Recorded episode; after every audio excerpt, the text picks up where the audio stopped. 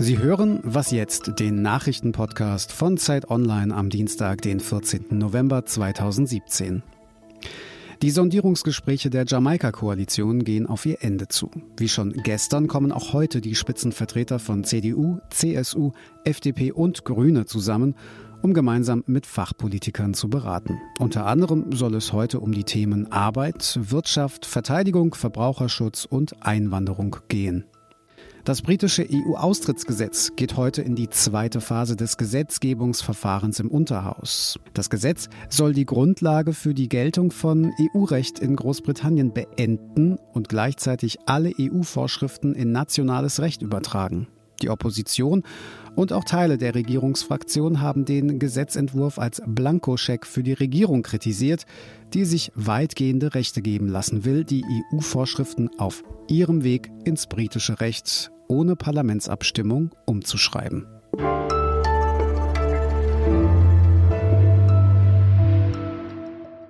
Hallo, mein Name ist Heiko Reusch. 20 Spiele ungeschlagen, das 21. soll heute dazukommen.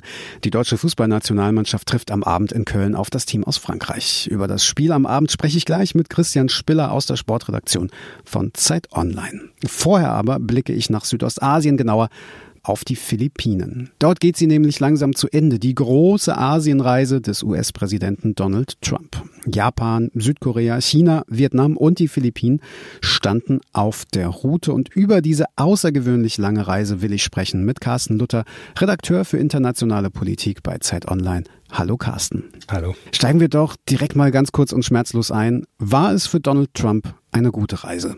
Na, wenn man ihn fragt, er sagt auf jeden Fall ja, wundervolle Reise, tolle Ergebnisse. Er sagt sogar, man hat ihm überall den roten Teppich ausgerollt, wie wahrscheinlich für noch niemanden. Die üblichen Übertreibungen. Er sei mit großem Respekt behandelt worden. Ein bisschen bescheiden hat ihn das offenbar auch gemacht, weil äh, vielleicht ein bisschen vor ihm habe man diesen Respekt gehabt, aber eigentlich ja gegenüber dem Land und dem amerikanischen Volk. Er ist also ganz stolz, was diese Reise angeht. Aber im Grunde genommen mag er das ja auch. Burger essen, Golf spielen, Fische füttern, alles schaut auf ihn und er wird umgarnt.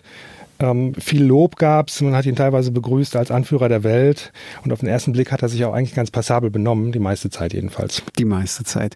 Kehren wir das Ganze mal schnell um. Für wen war es vielleicht keine gute Reise beziehungsweise kein guter Besuch?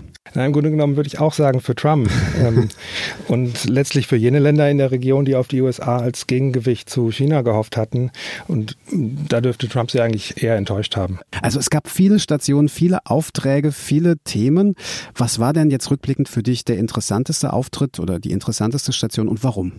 Im Grunde genommen ist es wieder mal so, dass der interessanteste Moment eigentlich gar nicht so richtig zu dieser Reise gehört, sondern eher am Rande stattfindet. Es hat ja tagelang Spekulationen darüber gegeben, über ein mögliches Treffen mit dem russischen Präsidenten Putin. Das hat dann nicht stattgefunden. Es ging darum, Terminprobleme. Das glaube ich eher nicht. Es gab eigentlich keine große inhaltliche Grundlage für ein, für ein solches Gespräch. Aber es gab dann doch einen kurzen Moment, wo sie sich getroffen haben. Handshake, lächeln, einmal auf die Schulter fassen, wie man das kennt, und ein paar Worte gewechselt haben. Und dann ist der interessante Punkt, wie es hinterher verkauft wird. Trump sagt, Putin habe ihm versichert, mit der Wahlbeeinflussung in den USA hat er nichts zu tun und er nehme ihm das auch ab, dass er das ernst meint. Die Russen haben hinterher gesagt, nö, er hat auch gar nichts dergleichen gesagt. Dann sehen sich die US-Geheimdienste, die das natürlich völlig anders sehen, weil sie schon, schon seit längerem die Informationen dazu auch publik gemacht haben, sehen sich genötigt, das klarzustellen, dann stellt sich Trump wieder auf deren Seite und rudert zurück. Also es ist ein kleiner Moment, der dann plötzlich in der, in der heimischen Presse für Trump derart viel Aufregung und Diskussionsstoff birgt und alles andere überlagert im Grunde genommen und, und hinwegfegt und es eigentlich dann am Ende wieder mal nur darum geht, wer sagt jetzt die Wahrheit und was kann man überhaupt noch glauben. Eine Sache, die wir ja schon ein bisschen kennen von Herrn Trump. Ja, ganz genau. Vielen Dank für deinen Besuch. Carsten Luther war im Studio Redakteur für internationale Politik bei Zeit Online. Gern.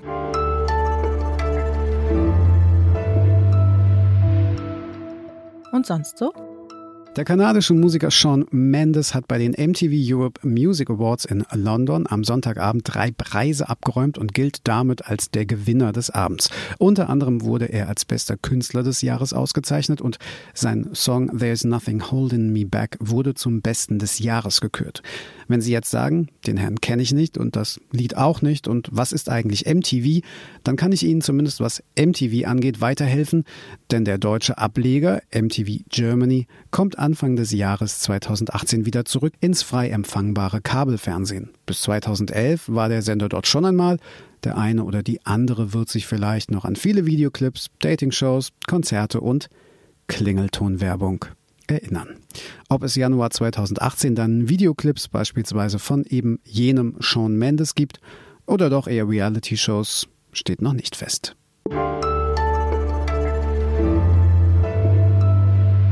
Das letzte Spiel am Freitag war einer dieser Klassiker. Deutschland gegen England. Überschaubar spannend war die Partie.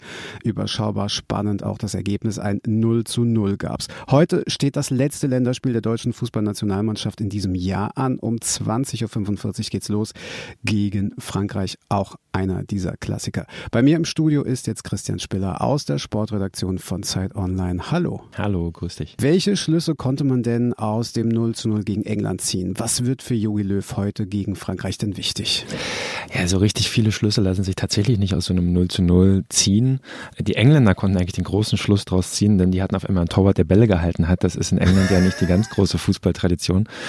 Ein Gewinner des Abends gab es für mich aus deutscher Sicht. Das war Leroy Sané, der vorne ähm, zwar kein Tor gemacht hat, aber sich sehr, sehr viele Chancen erspielt hat. Wirklich ähm, ein toller Fußballer ist, schnell und trickreich und wendig. Und der war auch so ein bisschen der Einzige, der sich geärgert hat. Also hatte man den Eindruck, dass da nur so 0-0 rauskam, dass er Chancen vergeben hat.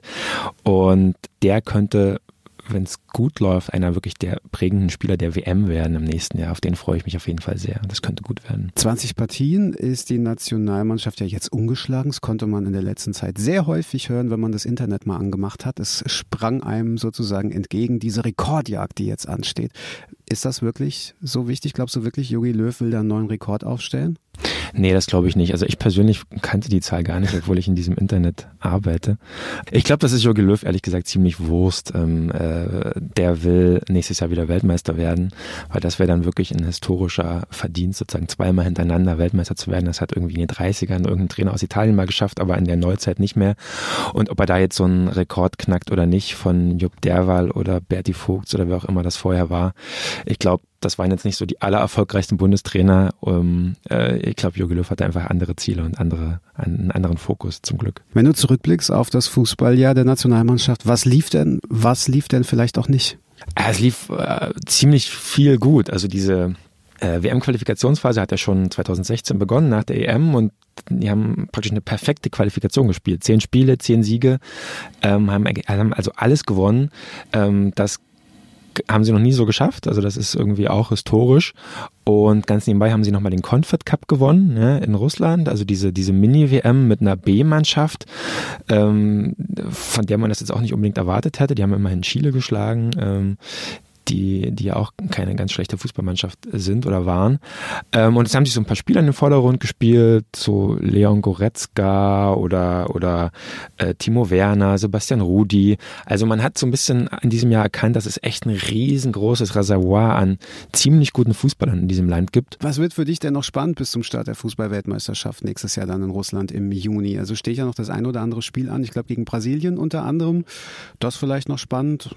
Genau, äh, spannend wird vor vor allem, ähm, äh, ob sich eine andere Mannschaft herausbildet, wo man sagt, ja, das ist, äh, die sind jetzt so gut, dass äh, sie Deutschland irgendwie äh, Probleme machen könnten. Im Moment sieht man das irgendwie nicht. Also Deutschland ist Weltranglisten Erster, ähm, haben diese perfekte Qualifikation gespielt und es gibt gerade kein Spanien in dem Sinne, dass es sie irgendwie so also eine Übermannschaft wären, vor der man Angst haben müsste. Also ähm, äh, man kann gucken, wie Brasilien sich entwickelt. Die haben auch eine sehr souveräne Qualifikationsrunde gespielt. Aber ansonsten, vielleicht noch Frankreich, aber ansonsten äh, sind die Deutschen schon Favorit. Und ob das gut ist oder schlecht, das muss man dann am Ende natürlich am Ende auch sehen. Aber ähm, äh, ja, es wird auf jeden Fall ein spannendes Turnier und wenn es gut ausgeht, dann sind wir zweimal dann in der Weltmeister geworden. Ist ein Ding. Das wäre in der Tat ein Ding. Vielen Dank, dass du da warst, Christian Spiller aus der Sportredaktion von Zeit Online. Bitteschön. Das war's schon wieder mit der heutigen Ausgabe von Was jetzt? Eine neue Ausgabe gibt's natürlich morgen wieder. Tschüss. Ach, also ich sitze jetzt nicht vom Fernseher und drücke die Daumen, das finde ich ein bisschen zu affig, aber ich freue mich schon, wenn sie gewinnen. Ja.